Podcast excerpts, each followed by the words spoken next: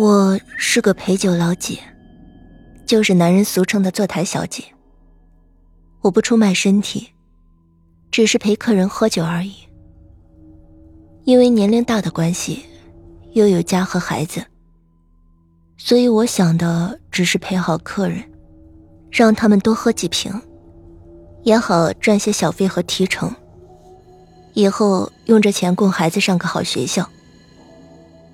我家是农村的，离县城很远，但每周我都要抽空回家看看儿子。回到家里，老公总是问我在县城里干什么，我每次都瞒着他说干的是饭店服务员的工作。其实干我们这一行也是很遭罪的，每天喝了吐，吐了又喝，有时候客人的手还不老实。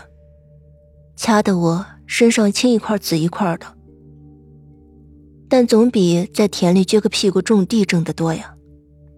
干爹是个出黑的，也就是阴阳先生。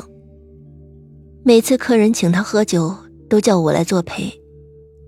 他人很好，从不让我喝多，也不下黑手，而且临走的时候还多给我一倍的小费。干爹大我二十多岁，他原来是学校的老师，干了阴阳先生后便辞了工作，在县城里很有名气，有头有脸的人都找他看阴阳风水。我俩熟悉之后，他每次来都要讲吓人的诡异故事，还讲他如何看风水，如何捉妖除鬼，吓得我。直往他的怀里钻，而他会像哄小孩似的，拍着我的背部说：“乖孩子，别怕，别怕。”那种感觉真像我的父亲。有一天早上，老公突然打来电话，他哭哭啼啼的说：“他在医院，咱哥脑袋摔坏了。”需要做开颅手术，钱不够了。问我这儿有没有一万块钱。听完之后，我的脑袋嗡了一下。这大清早的上哪筹那么多钱？但救亲哥的性命要紧。我忽然想起了干爹。不一会儿，干爹带着现金来了。我俩一起跑到了医院。因为他经常和医院打交道，所以有很多认识的人。而主刀的医生又是他最好的朋友。通过干爹的疏通和及时的手术，大哥终于保住了性命。当时在场的护士说：“再晚五分钟开颅，大哥就没命了。”说句心里话，真的非常感谢干爹，无以为报呀。大哥出的祸事很诡异。那天屯里的一个远房亲戚去世了。大哥在守夜时和大伙喝了很多啤酒。早晨灵车启动不到十分钟，他在上面就憋不住想尿，因为天还没亮，他就移到了车厢尾部。就在他往下撒尿的时候，突然，车身猛地颠簸了一下。他被惯性的甩到了车下，脑袋重重的摔在地上。还有一件怪事儿，哥家的孩子被草耙子叮咬后患上了脑膜炎，花了好几万，才刚刚治好。我就纳了闷了，为啥父子俩都在脑袋上出现问题？难道家里有什么说道？带着疑问，我咨询了干爹。干爹说：“灾祸、疾病找坟茔，事业、钱财看阳宅。说是我家的坟地出了问题，需要调整一下。”我就问他是哪方面的问题。他说：“必须亲自到现场勘察后才能清楚。”那天我请了假，借了酒店老板的车。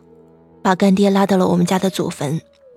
我爷爷和父亲先后去世很多年，安葬在村后大山的半山腰上。干爹站在营地中央，手托罗盘，仔细的观察了四周。忽然，他问我：“坟上的那条路是什么时候开的？”我抬头往山上看了一眼，哎，奇怪了，上面新开出一条路。清明上坟时也没有发现呀。什么时候开的路呢？后来才知道，前几年种植的速成林已经成材了。为了方便运输，把砍伐下来的树木运出去。清明过后，就在山上开挖了一条可走汽车的盘山路。之字形盘山路的尖角正好对着我家的祖坟。我就问干爹：“难道是这条路破坏了俺家的阴宅风水？”他说：“我猜对了。”并指着那条路跟我说：“这之字路修的，尖角正对着坟墓，就像是一把尖刀。”对着安葬者的头骨。爷爷管孙子，尖角离你爷的坟最近，所以你哥摔得最重。好悬丢了性命。由于你爷爷的坟墓阻挡了一些煞气，所以你侄子的病就比你哥的轻一些。如果不及时调整的话，还会有更严重的事情发生。听了干爹的断语，我的心吓得突突的直蹦。我央求他救人救到底，把灾祸破解掉，多少钱我们都肯花，哪怕钱没了，我再出台去挣。